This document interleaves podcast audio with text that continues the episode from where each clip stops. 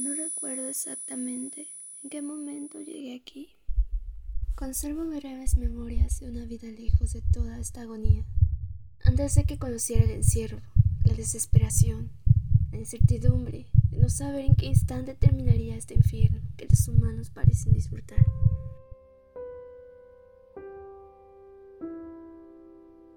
Para ellos solo somos simple mercancía. Lo veo diariamente.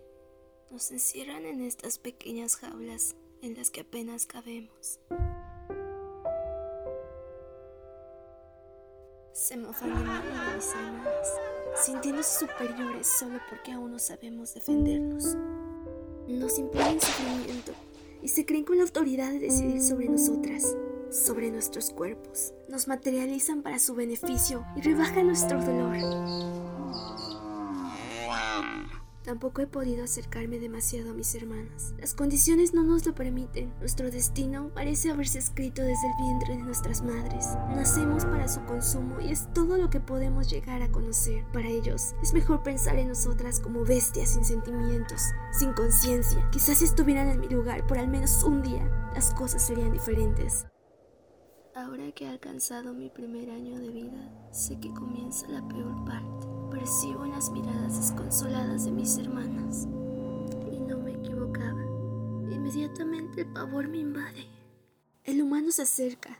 Puedo sentir su mirada arrogante. Se detiene frente a mi jaula y sonríe con desprecio. Abre la puerta frontal y me obliga a salir. Pienso en resistirme, en gritarle lo despreciable que es pero el miedo me paraliza. Mi cuerpo apenas es capaz de reaccionar. Me empuja bruscamente con su arma. Avanzo lentamente. Bramo despavorida cuando el humano me golpea con fuerza. Me traslada a otra reja, pero el humano sigue tras de mí. Bramo desesperada al sentir cómo me introducen en sus extremidades. De inmediato, otro aparato se une. A partir de ahora les pertenezco. Los días pasan, la tristeza me inunda, el humano me alimenta una mayor cantidad de veces y solo porque le conviene.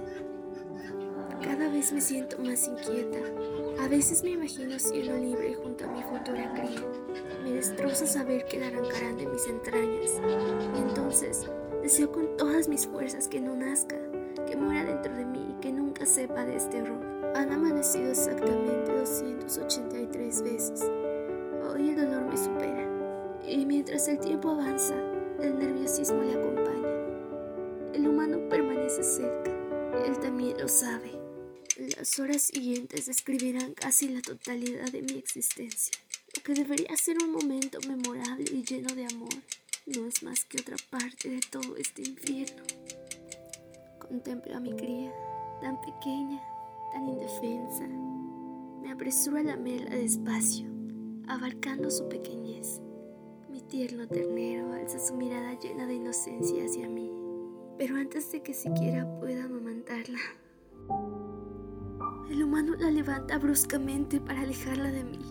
Se la lleva y enloquezco. Intento seguirle a pesar de que mi cuerpo no cuenta con las fuerzas suficientes. A él no parece importarle y se retira indiferente. Lleva a mi cría hacia un destino desconocido, pero tan horrible como solo puede ser. Apenas puedo dormir. Por las noches, bramo llamando a mi cría. Me mata no tenerla conmigo. Hoy desperté cansada. El humano me traslada a un área desconocida.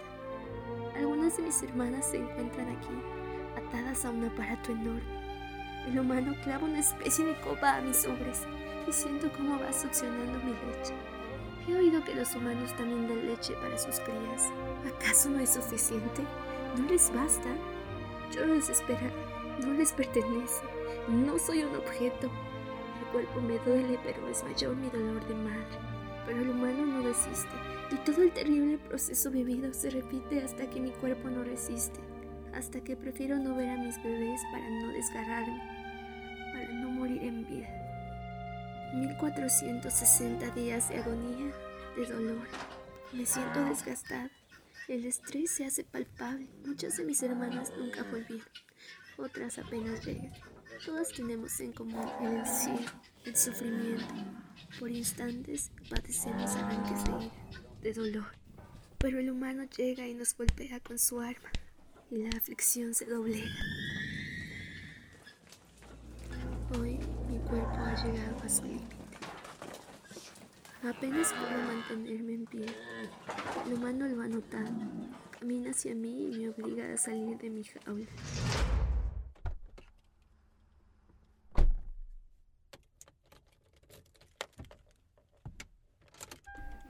El camión avanza. Contemplo las demacradas caras de mis hermanas. Todas podemos sentirlo. Es nuestro final. Llegamos a una clase de lugar en el que jamás habíamos estado. Nos arrastran una a una. De inmediato un olor fétido inunda mis sentidos. Huele a muerte y lo entiendo. Acá es donde todo acaba. Somos explotadas hasta la muerte gastan hasta el último pedazo de nosotras, porque para ellos somos un trozo de carne, un vaso de leche, y lo disfrutan ignorando todo el sufrimiento que existe detrás. Se alimentarán de nuestras heridas, de nuestro dolor, los restos de lo que fuimos, de nuestro paso por el mundo hecho para ellos. Los acontecimientos siguientes son probablemente el resumen de toda la miseria humana. Nos golpean hasta desfallecer todo se apaga. De repente el dolor cesa. Mi cuerpo ya no es mi cuerpo y me veo a mí misma mutilada, destazada, molida. Me desgastaron tanto que ya ni siquiera lo consideran un alimento decente. Ahí está la prueba de su crudeza y lo comerán sin preguntarse si yo también anhelaba vivir. ¿Acaso no lo merecía?